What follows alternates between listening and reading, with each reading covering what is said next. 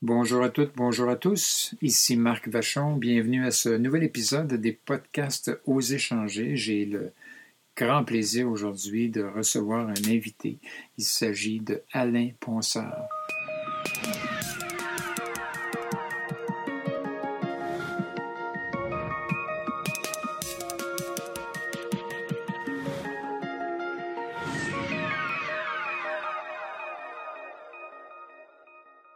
Alain Ponsard est diplômé de troisième cycle en administration des entreprises de l'Université de Louvain en Belgique. Il vit au Canada et au Québec depuis une vingtaine d'années. C'est un consultant, un coach en santé et sécurité. C'est aussi un formateur et un conférencier euh, passionné. Et vous allez le constater, c'est aussi un vulgarisateur très dynamique qui a le sens de l'image. Alors, ce qui n'enlève rien à la chose. Alain est aussi un triathlète, un marathonien, et j'ai eu le plaisir de le rencontrer, non pas après euh, son dernier marathon, mais à son retour d'une conférence en route pour chez lui. Vous allez, j'en suis convaincu, apprécier autant que moi ces quelques minutes passées avec lui. Bonne écoute. Alain, bonjour.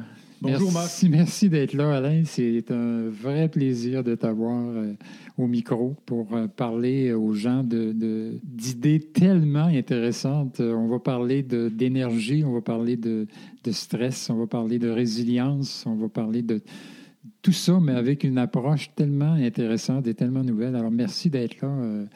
Alain, pour répondre à mes questions, mais je te garde, je vais te dire un mot, comme je te connais, tu vas t'en aller, euh, tu vas parler, puis je vais te laisser aller. On se revoit dans une demi-heure. On se revoit dans une demi-heure. Merci de m'inviter.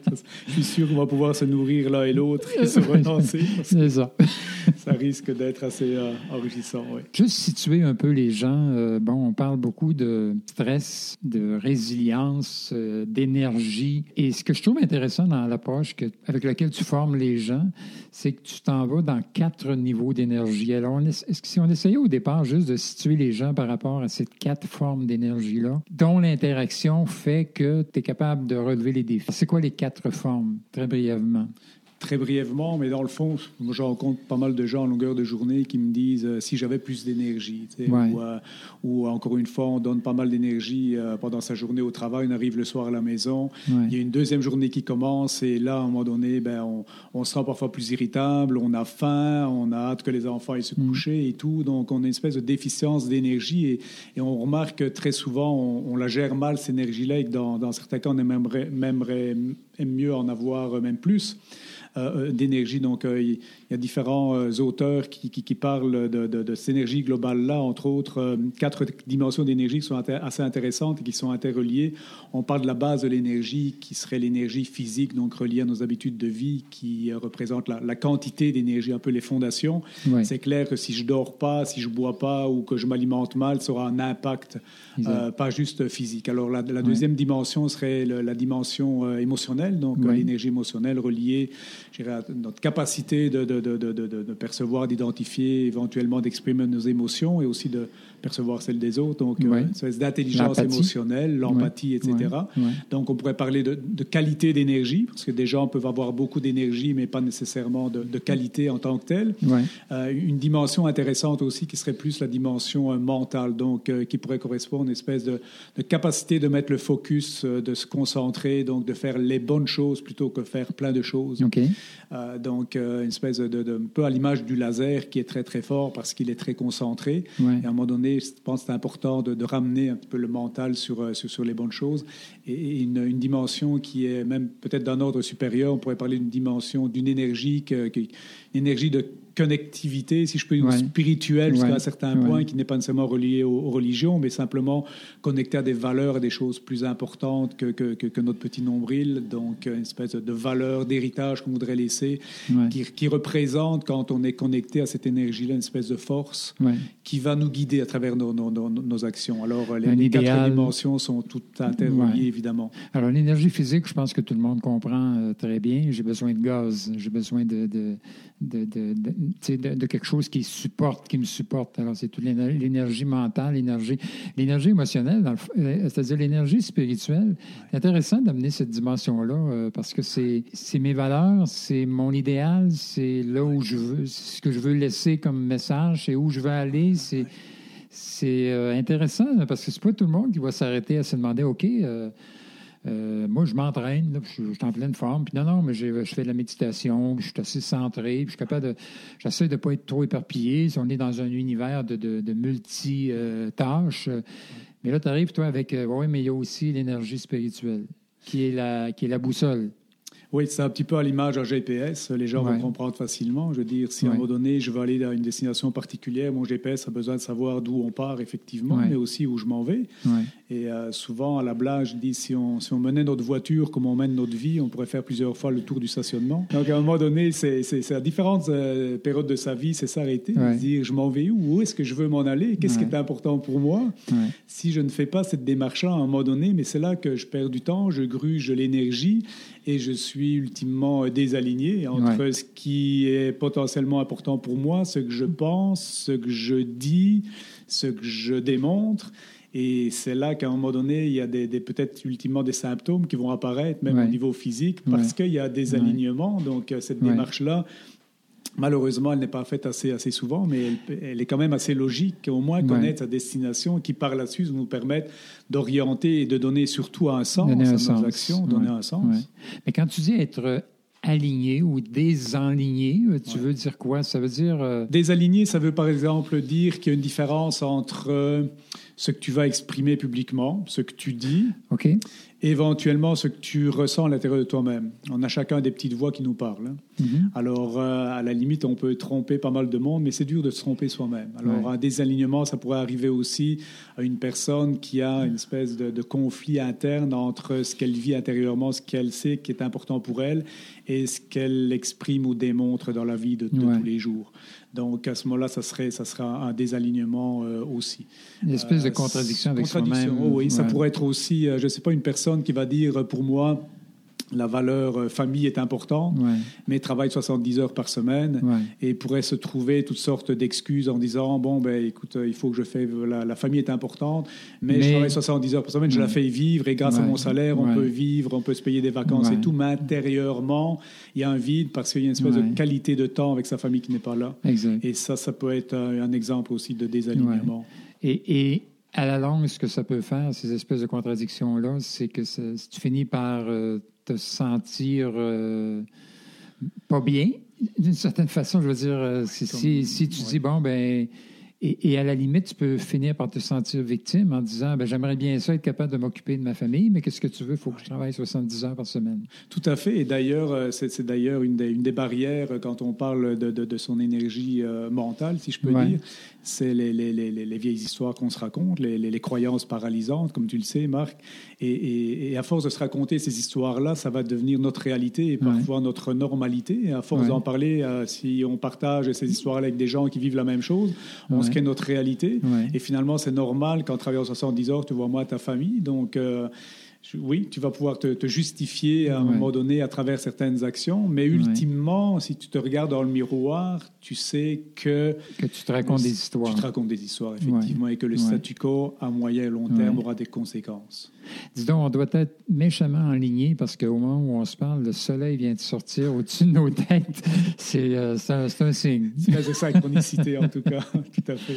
Alors, dans le fond, c'est le concept de prendre conscience euh, au, départ, euh, parce qu'il faut, faut, que je le réalise, que je suis désenligné aussi, il faut que j'en prenne conscience, puis que j'arrête de me conter des histoires, et que je prenne, que je me mette comme responsable de d'aller dans le sens de, de, de, mes vraies valeurs. Si je dis euh, j'ai la valeur de la famille, mais je la vois jamais, je suis responsable aussi de, de, donner du temps de qualité quelque part. Je ne peux, pas me, peux pas me conter des histoires toute ma vie. Le monde va peut-être me croire, mais moi, à la limite, je ne me croirais plus. Là. Tout à fait. Et puis, euh, à partir du moment où euh, je me raconte certaines histoires, euh, et, je, ressens une espèce de malaise aussi, comme tout est interrelié en termes émotionnels, je n'en ai pas nécessairement les meilleures des émotions qui vont être euh, ressorties.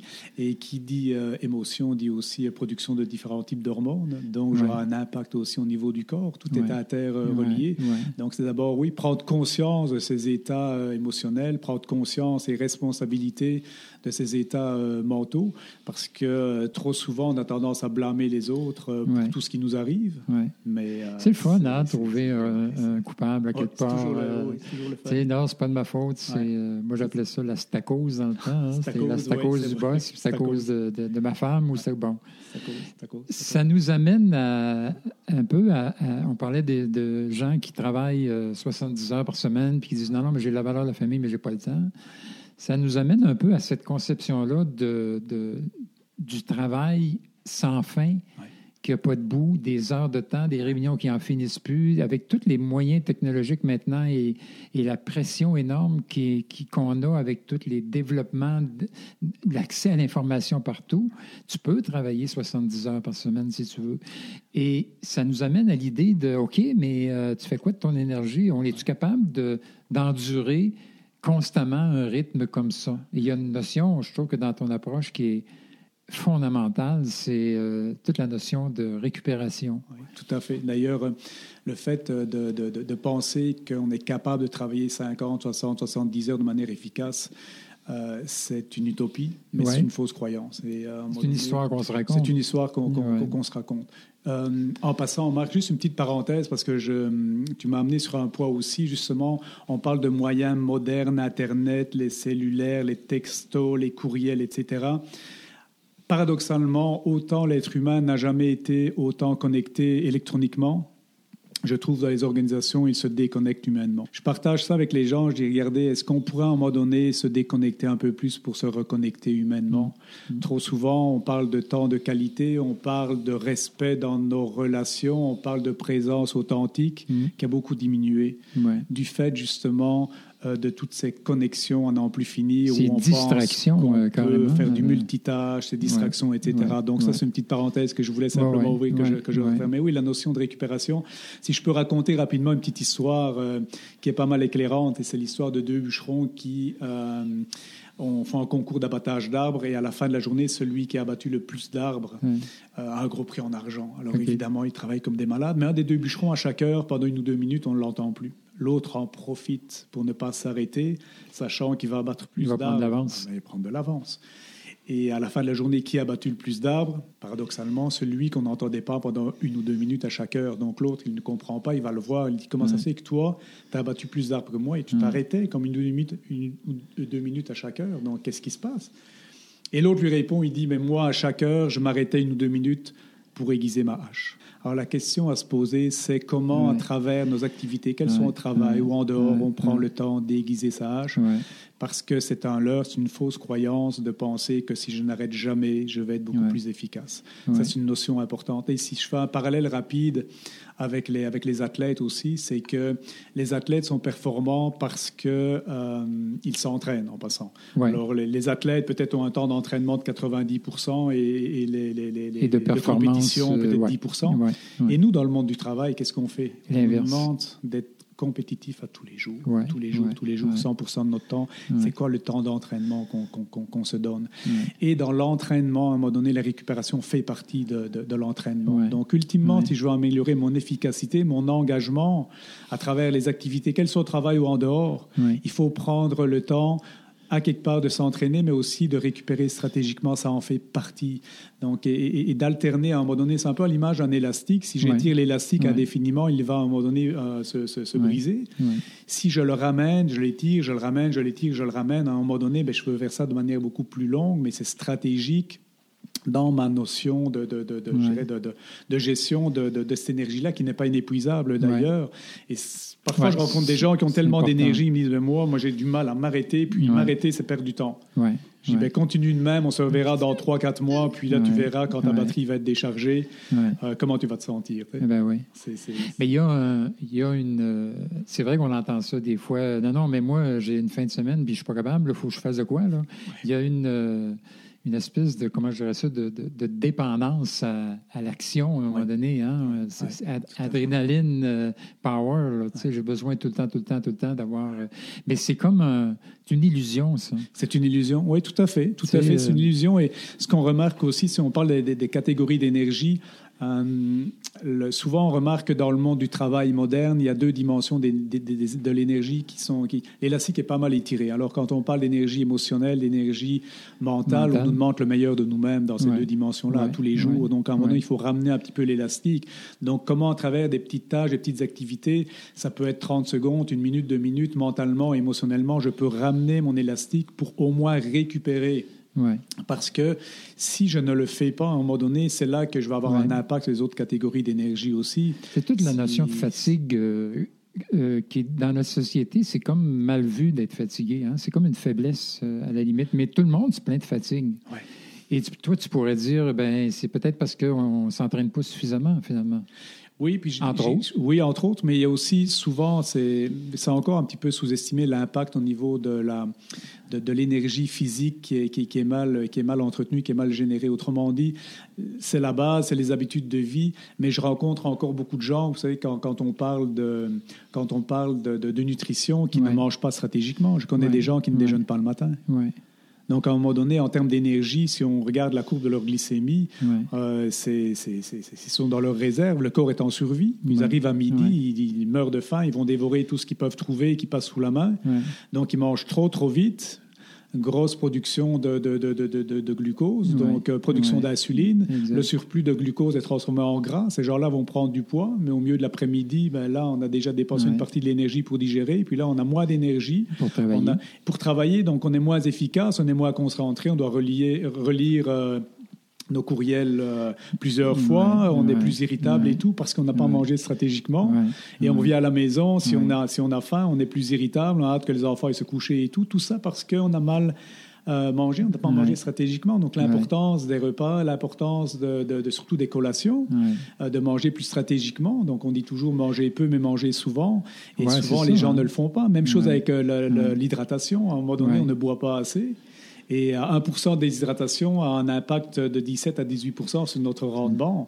Alors, c'est tellement, tellement euh, dommageable pas juste en termes physiques, mais aussi euh, en termes émotionnels et, même de concentration, que, que, tout est interrelié. Il suffit de changer parfois quelques petites habitudes, même au niveau de son alimentation, de son hydratation, et juste bouger un peu plus pour avoir un impact positif sur les autres dimensions énergétiques.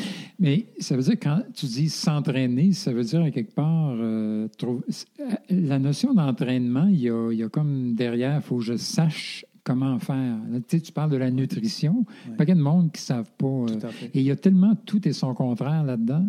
Je lisais récemment euh, quelque chose parce que ça m'intéressait sur le jeûne. Euh, il y a le jeûne 16 heures où tu te lèves le matin, tu as arrêté de manger à 7 heures le soir, 19 heures, puis tu ne manges pas avant 11 heures le matin. Toi, tu te dis non, non, il faut, faut déjeuner le matin, il faut ta, Tu sais, c'est ça, devient complexe à un moment donné, hein, parce que des, des, fois, il y a tout et son contraire. Mais ça veut dire, dans le fond, s'entraîner, ça veut dire aller chercher les connaissances que j'ai pas. Ça fait partie de ça. Ça en fait partie. Oui, tout à fait. Euh, ça en fait partie. Et aussi, ça va être, une fois que j'ai les connaissances, le faire. Ça va être le faire et sortir de sa zone de confort. Parce que si, si, les connaissances étaient suffisantes, euh, tous les fumeurs arrêteraient de fumer. ils savent que c'était pas bon de fumer. Ils liraient un livre puis arrêteraient. Oui, tout à fait. Donc, il faut aller au-delà de ça. Entraînement. Quand on veut pas juste gérer son énergie, mais augmenter sa capacité énergétique, il faut sortir de sa zone de confort.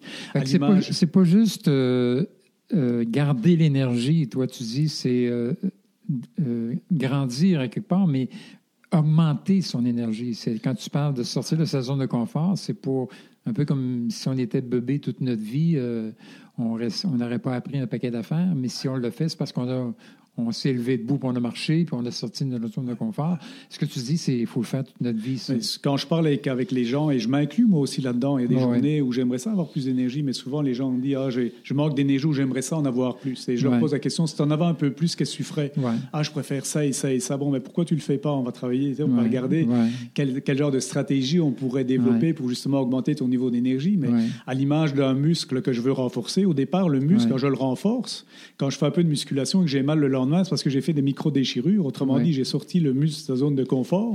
Et c'est lors de, lors de sa récupération qu'il va grandir, qu'il va, qui va, qui, va s'être renforcé. Autrement dit, c'est facile à comprendre pour un muscle, mais au niveau euh, émotionnel, au niveau mental, à un moment donné, bon, ben, de toute manière, là, je vous dirais que dans l'entraînement en général, on est mieux de ramener un petit peu son élastique. Là, c'est un manque de récupération parce que en termes de mental et émotionnel, c'est déjà pas mal étiré à notre journée longue. Il faut qu'on travaille, que je sois gentil, respectueux, empathique. Euh, donc, je que dois quand même... Que je m'habitue aux nouvelles technologies qu'on m'amène, que je fasse face aux changements d'organisation, de bon, etc etc. Donc, non-stop. À ce niveau-là, on les a, les demandes. À ce niveau-là, on les a pas mal, les demandes. Donc, je dirais les stratégies à développer pour mieux gérer mon énergie, à ce moment-là, c'est plus de, récupérer. Hmm. Mais en termes physiques, euh, on parle aussi d'une nouvelle maladie en anglais de sitting disease. C'est la maladie des gens qui restent très longtemps assis. Donc, euh, c'est prouvé que si je reste plus de deux heures assis, les principaux muscles du corps étant comprimés, mon métabolisme diminue et, comme à l'image de l'ordinateur dont l'écran tombe en veille, mon, mon, mon système va tomber en veille. Donc, euh, mon cerveau qui a besoin d'être alimenté en oxygène et en glucose, comme euh, la circulation sanguine a diminué, il va être moins oxygéné je vais avoir un peu plus de problèmes de concentration. Je vais avoir, à un moment donné, euh, peut-être même des, peut-être des, en termes émotifs plus irritables et tout, parce que j'ai besoin de bouger. Le corps humain est fait pour bouger. Alors, je dis toujours aux gens, bougez, organisez-vous, levez-vous au moins deux heures, ramenez un petit peu d'énergie, ça va avoir un impact positif sur le reste. Mais là, les gens vont dire, mais écoute, je peux pas, il faut que je finisse telle affaire, j'ai 32 euh, courriels à répondre. Mais ce qu'on comprend pas, c'est que comme le bûcheron, si j'arrêtais cinq minutes, j'aiguiserais ma lame, puis je serais capable d'y répondre peut-être encore bien plus après. Oui, parce que le fait de rester trop longtemps assis, peut-être que le même courriel, tu vas le lire trois fois avant de le comprendre. Oui, c'est ça. Alors que si tu as bu un peu plus d'eau, tu vas te lever pour aller aux toilettes, tu auras bougé, tu vas revenir, tu auras juste remis un petit peu d'énergie. Fais toutes sortes de petites expériences avec des groupes à un moment donné où sur 30 secondes, ça se réénergise. Ils vont se rasseoir et dire Waouh, notre niveau d'énergie est passé de 3 à 4 sur une échelle de 5. Et c'est, ça pas nécessaire que ce soit très long. Hein. Ah, Souvent, c'est, dans le fond, c'est l'idée prends une pause, euh, récupère. Puis récupérer, c'est pas nécessairement euh, bon euh, aller méditer dans un coin au travail, je peux pas. C'est peut-être juste aller me promener dans l'étage puis jaser avec les gens ou descendre l'escalier en bas quelques fois puis remonter. Ou, mais c'est vraiment, c'est, vraiment toute cette approche-là dont tu parles. Tu l'as beaucoup, est beaucoup inspiré de, de, de, bon de, deux auteurs qui s'appellent Jim Lore et Tony Schwartz. Oui, exact. Et le livre, c'est The Power of Full Engagement. Moi, j'ai tellement aimé lire ce livre-là. Ben, je t'avais rencontré avant. Puis j'ai lu ça. Ils ont écrit un livre aussi, c'est euh, The Power of Story, je pense, en tout cas, sur toutes les mm-hmm. histoires qu'on se raconte, exact. etc. Exact. Ah, et, ah. et, et, leur idée à eux, et qui, qui, qui est ton idée maintenant que tu appliques et que tu enseignes et que tu répands, c'est tout ce concept d'oscillation, dans le fond. Oui. C'est de toujours, bon, toujours dans l'idée que je, l'être humain est fait pour grandir, mais pour grandir, il faut que d'un côté, OK, j'aille plus loin, que je sorte de ma zone de confort, mm-hmm. mais il faut que je récupère. Et une chose qu'ils disent dans cette affaire-là, moi, qui m'a, ça m'a allumé, tu sais, on dit beaucoup les. Non, mais on regarde les athlètes, là, c'est vrai qu'ils sont entraînés, puis ta, ta, ta, ta, puis ils vont aux Olympiques. Mais ce qu'ils disaient, euh, ces auteurs-là, c'est. Ce que vous ne savez pas, c'est que ces gens-là, là, quand après avoir été aux Olympiques, là, ils vont se reposer pendant deux mois. Là. Alors que nous, c'est non-stop. Là. On recommence le lundi, ça finit le vendredi, on a la fin de semaine, on n'a pas pris le temps de récupérer. Et dans le fond, ce que tu dis, toi, c'est récupérer. Là. C'est peut-être pas prendre un congé de, ben, peut-être prendre des vacances, mais c'est peut-être pas nécessairement euh, t'en aller loin. C'est peut-être t'arrêter juste une heure, à toutes les heures et demie ou aux deux heures, puis prendre une pause, prendre un verre d'eau, aller parler, aller marcher. Euh, bon, euh, sortir de sortir de ton focus, de, de, ton travail. S'arrêter de. de c'est des micros-entraînements, dans le fond. des, des micros-entraînements, des micro-pauses. Ultimement, on pourrait dire qu'un joueur de tennis peut stratégiquement récupérer entre deux services versus d'autres joueurs qui vont, comme on dit... Euh, être full euh, pin non-stop. Oui, puis, briser euh, leur raquette, envoyer des balles partout, que d'énergie gaspillée. Donc, c'est aussi peut-être entre deux rencontres, dont, dont, dont, dont, une peut-être m'a mis dans un état émotionnel peut-être plus, je vais dire, pas, pas, plus négatif, mais disons peut-être fâché ou triste ou en colère ou peu importe, et que je dois rencontrer quelqu'un par la suite. Je ne peux pas passer d'un état émotionnel hautement énergisé entre guillemets négatif versus un état émotionnel hautement énergisé entre guillemets positif. Il faut qu'à un moment donné, je récupère entre les deux. Alors c'est peut-être euh, quelques grandes respirations, c'est peut-être juste aller marcher euh, deux ou 300 mètres, c'est juste se déconnecter avant de remonter dans un autre état émotionnel. Il faut, faut passer par là. Donc c'est simplement de manière consciente stratégiquement voir comment je peux, je peux ramener l'élastique. Ça peut être aussi décider d'aller prendre un lunch euh, avec des collègues de travail pour parler d'autre chose que de travail. Et serrer, mon téléphone portable. et, plutôt que de, manger tous les midis devant mon ordinateur avec mon sandwich, en train de regarder soit mes courriels ou Facebook, ou autre. Euh, donc là, qu'est-ce que je fais? Ben, Je vais entraîner ma partie émotionnelle. Euh, donc, c'est de la bonne énergie parce qu'en passant, euh, Marc, si on prend émotion en anglais, emotion, c'est energy mouvement. in movement, emotion. Donc, c'est pour ça d'ailleurs que les émotions, c'est quelque chose de contagieux, c'est de l'énergie qu'on peut ressentir. Et comme tu le sais, il y a des gens, on n'a pas besoin de leur parler ils nous donnent de l'énergie ou c'est positif ou d'autres nous grugent l'énergie. Ouais, ouais, Je sais plus, j'ai entendu ça à un moment donné. On est dans la vie, il y a des radiateurs et des aspirateurs. donc, je trouvais ça intéressant. Et euh, donc, de, de, de, de, regarder un petit peu, c'est quel genre d'émotion je, je, génère et de, quelle personne, autour de quelle personne je me. Je, je m'alimente. Je, m'alimente parce que ça va avoir un impact, c'est contagieux. Ça se peut-tu que l'énergie physique soit, ben, j'allais dire, plus importante? Parce que si elle n'est pas là, rien d'autre. c'est Marc, tu as, raison. Dans le fond, imaginons euh, une maison ou bien la, tour Eiffel, mais on pourrait dire que l'énergie physique, c'est les fondations. Ouais, hein. C'est clair que si euh, je ne dors pas un minimum euh, d'heures par nuit ou une qualité de sommeil minimale, si, si je m'alimente mal, si je ne bouge pas, ça va avoir un impact en termes émotionnels et mentaux. Donc c'est vrai que c'est vraiment la base, c'est la quantité, définitivement.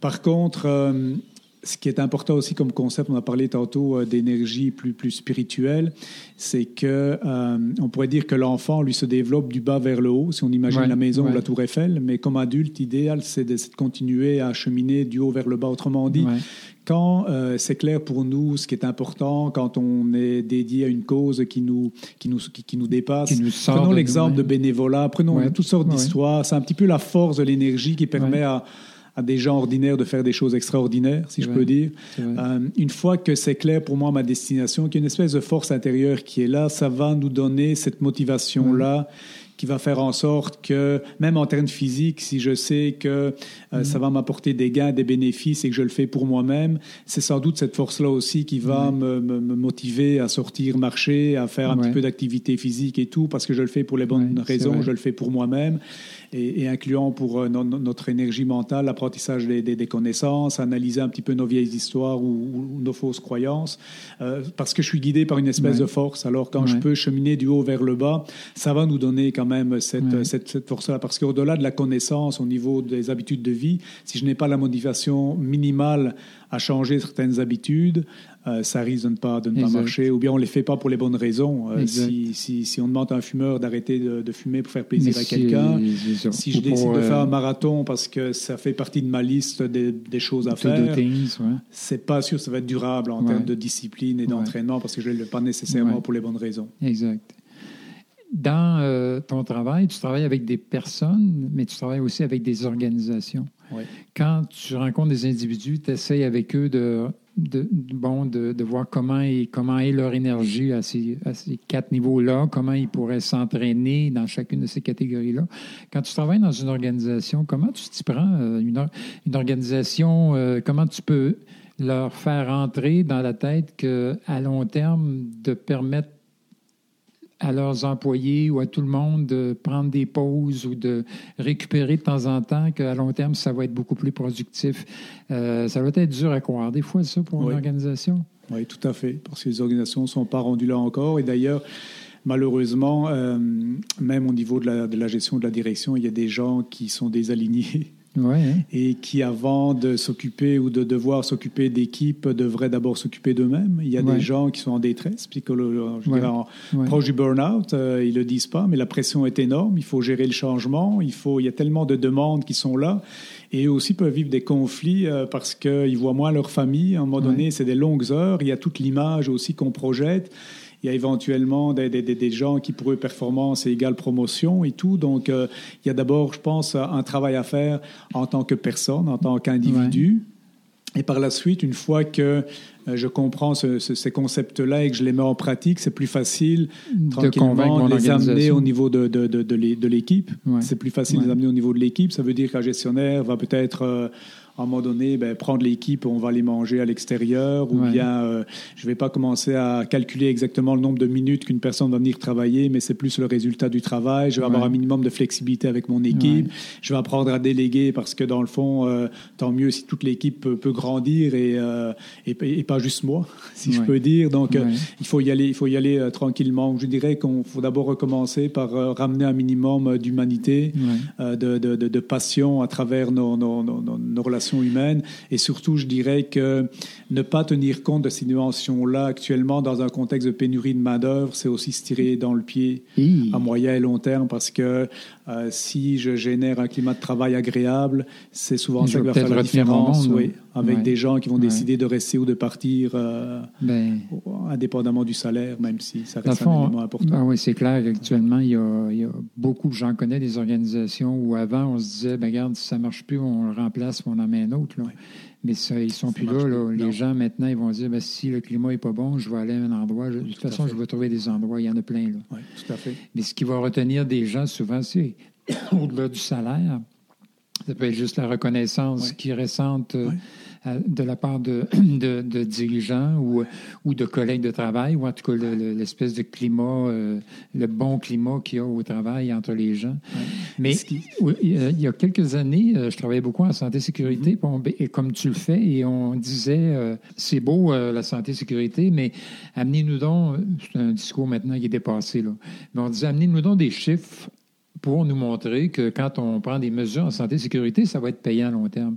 Es-tu capable, toi, d'arriver dans une organisation et de dire, écoutez, si vous vous orientez dans une perspective de, de permettre à vos gens, à l'organisation de récupérer, ça va être plus productif, es-tu capable d'arriver avec des chiffres pour dire aux gens, regardez, là, j'en ai la preuve ici, là, vous voyez, là, ça donne ça. Et, parce que c'est souvent ça, le, le ouais. signe de pièce. Hein. Oui, tout à fait, tout à fait. Ben, évidemment, euh, à travers tous ces concepts-là, tout n'est pas mesurable. Ce que l'on sait d'abord, c'est que, bon, si on parle d'absentéisme, c'est facile à mesurer, la personne n'est pas là. Il y a toute la notion de présentéisme. Et à un moment donné, une personne qui soit manque d'énergie, est désalignée ou n'est pas nécessairement à son, au bon endroit, va faire ce qu'on appelle du présentéisme. Autrement dit, son, son, corps est là, mais son esprit n'est pas là. Alors, elle, elle, ne se rend pas service à elle et encore moins à l'entreprise. Et les, les, différentes études concordent pas mal pour dire que les coûts reliés au présentéisme sont trois à quatre fois plus élevés que le présentéisme. Donc à ce moment-là, je pense que l'absentéisme, c'est ça, que, que, que l'absentéisme. Euh, je pense que c'est aussi une question d'ouverture d'esprit, de dialogue à partir du moment où même un gestionnaire d'une équipe prend simplement le temps de prendre le pouls de son équipe dans un dialogue constructif. Et je ne parle pas d'évolution, d'évaluation de la, de la performance euh, formelle, mais de sentir le pouls pour vérifier à un moment donné si les gens à travers son équipe, bon ben ont de temps en temps les défis qui les allument, comment ça se passe, on travaille un petit peu la, la, la, créativité, les, les, la reconnaissance, etc. Donc prendre soin de ce monde sur des bases. Euh, donc on peut regarder à un moment donné ben, comment, euh, comment évolue notre projet, euh, est-ce qu'on respecte à un moment donné certains deadlines, est-ce qu'on a pu faire un travail d'équipe, si le matin avant de commencer, on, on, pourrait même à la limite parler de notre niveau d'énergie, comment ça va ce matin. personne pourrait dire, ben, moi ça fait trois jours mes enfants sont malades et c'est vrai que ça fait trois nuits que je dors pas mon niveau d'énergie aujourd'hui, il est beaucoup plus bas. Donc, ça se peut que je sois moins productif. Bon, S'il vous plaît, donnez-moi une petite ovation debout, ça me ferait du ben, bien ce matin. Ou à tout le moins, partager un petit peu les tâches et tout. C'est cultiver une espèce d'entraide à travers l'équipe. Donc, ça, c'est être proactif. Proactif à travers une équipe, même si tout n'est pas mesurable à ce moment-là. Je pense qu'avant de convaincre, il faut être convaincu, évidemment. Donc, il y a du travail aussi à faire au niveau de la, de la gestion et de la et, de la direction. J'ai vu à un moment donné, ça c'était comme euh, dans, une grosse entreprise euh, aéronautique. Euh, au niveau des employés syndiqués, ils ont leur pause évidemment qui est très, euh, qui est très planifiée. Hein. Euh, ça peut être 15 ou 20 minutes. Et, j'avais été vraiment à heure fixe, c'est ça. Et j'avais vraiment été agréablement surpris. C'est même surprenant au départ, où à un moment donné, vers 9 heures, la pause était là pour tout le monde et on voit les lumières qui tamisent. Les gens mettent les pieds sur, sur, sur, une chaise, ils baissent leur casquette et ils ferment les yeux pour 10 minutes et on n'entend rien sur le plancher. Ils aiguisent leur hache. Ils aiguisent leur hache. Et là, c'est leur pause. Donc, officiellement, ils font ce qu'ils veulent pendant leur pause. Et là, ils faisaient leur, ils faisaient leur, leur, leur, micro-pause, leur, sieste. Et d'ailleurs, euh, si on écoutait notre rythme circadien, ouais. 90 euh, minutes à peu près. Hein? Ben, je n'irai pas jusque-là, mais en tout cas, même après le lunch, au milieu de l'après-midi, le niveau d'énergie est habituellement plus bas. Donc, en termes de productivité, l'idéal, ça serait de faire peut-être une mini-pause, pas, pas, juste une mini-pause, mais une mini-sieste de, de, de, de, 10 à 15 minutes.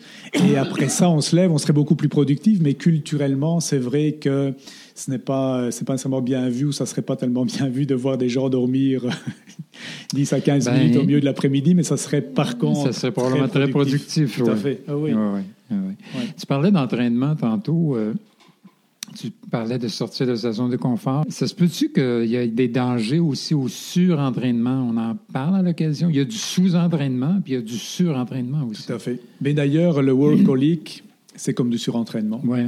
À la limite, en bout de ligne, c'est burn-out. Oui, oui, oui, exact, parce que j'épuise, euh, j'épuise mes batteries, définitivement. Oui, c'est euh, et justement, euh, peu importe les, raisons, mais on pourrait quand même se poser la question pourquoi des gens vont dans le surentraînement? C'est ce qu'on est-ce qu'on veut être à la recherche de la performance absolue et, je peux comprendre parfois des gros enjeux. Hein, si on parle des athlètes qui eux doivent performer pour se qualifier pour les Olympiques et tout, donc à un moment donné, c'est ça, souvent l'estime d'eux-mêmes va être développée en fonction de la performance qu'ils vont qu'ils vont offrir. Mon image dépend, mon identité dépend de de, ça. Tout à fait. Et comme tu le sais, Marc, euh, on est une société où l'image est important. Ah, on est souvent, souvent, entre guillemets, jugé par rapport à ce qu'on démontre ben versus qui on est. Ben Dans le monde du travail, c'est un petit peu la même chose. Euh, j'ai vu tellement d'anecdotes. J'en ai une qui me vient en tête où, en moment dans une multinationale, ils avaient un centre d'activité physique où on prend les bonnes habitudes de vie, mm. où des gestionnaires euh, allaient euh, chercher leur sac d'entraînement dans le stationnement le midi et le remettaient directement dans la voiture pour ne pas qu'on voit qu'ils prenaient du temps pour s'entraîner parce que c'était mal vu de la direction que des gestionnaires prennent du temps pour s'entraîner. Alors, il y avait une espèce de désalignement entre ce qu'on disait, ce qu'on prônait officiellement en parole ou en affichage et ce que l'on vivait sur le plancher. Et ça, ça fait partie de la réalité où à un moment donné, ben, ça va. Ben, c'est la dissonance. Euh, à un moment donné, tu finis par. Euh, ça peut être long. C'est comme quelqu'un qui est qui est pour la santé, mais qui fait toutes sortes de... En terminant, parce que, écoute, on pourrait... Euh, je sais que tu es, es, pressé, tu as, des gens à prendre, mais je vais te... On va s'arrêter sur, sur une phrase que j'ai lue, j'aimerais ça juste entendre conclure avec ça, c'est... Je le prononce pas bien, mais son nom, ce bonhomme-là, il est imprononçable. C'est euh, Mihaly Csikszentmihalyi. OK? Oui. J'avais trouvé, je te dirais le truc que j'ai trouvé. Il dit à long terme, nos meilleurs moments arrivent habituellement quand notre esprit ou notre corps repousse ses limites dans un effort volontaire pour accomplir quelque chose de difficile, mais qui a de la valeur, du sens. Wow, c'est toute une phrase. Hein? mais dans le fond, je trouve que ça résume un peu. Mais c'est quand même un bon résumé de ce qu'on a dit dans le sens là-dedans. Il y a l'aspect euh, conscient, donc euh, être volontairement euh, conscient. Il y a, il y a, une décision volontaire à prendre quelque part là-dedans. Tu peux pas, ça ne peut pas t'arriver. Tout à fait. Moi, je, je clôturerais par une phrase que j'aime beaucoup, j'ai oublié l'auteur, mais qui dit Ne laissez pas la personne que vous êtes faire obstacle à celle que vous pourriez devenir. Eh, donc, euh, donc, à un moment donné, de, de, de manière consciente et volontaire, c'est s'engager dans le, dans le changement avec euh, une petite action, un peu à l'image de la souris qui va manger l'éléphant, une petite bouchée à la fois. Écoute, Alain, euh, Alain Ponsard, mesdames et messieurs, euh, quel plaisir de t'avoir sur ce podcast-là. Ça a été, écoute, c'est un, ça a duré trois heures. On a l'impression que ça a duré cinq minutes. C'était un plaisir partagé, Marc. Et d'ailleurs, je pense que nous-mêmes, on était dans notre flow, comme oui, probablement. parce qu'on n'a même pas vu passer, passer le temps. Alors, merci. merci à toi, Marc. C'est vraiment, vraiment, un grand plaisir. Vraiment très agréable. Merci. Voilà, j'espère que vous avez apprécié cette rencontre. Vous pouvez nous laisser un commentaire, nous faire part de vos réflexions ou encore nous écrire à info.oséchanger.com.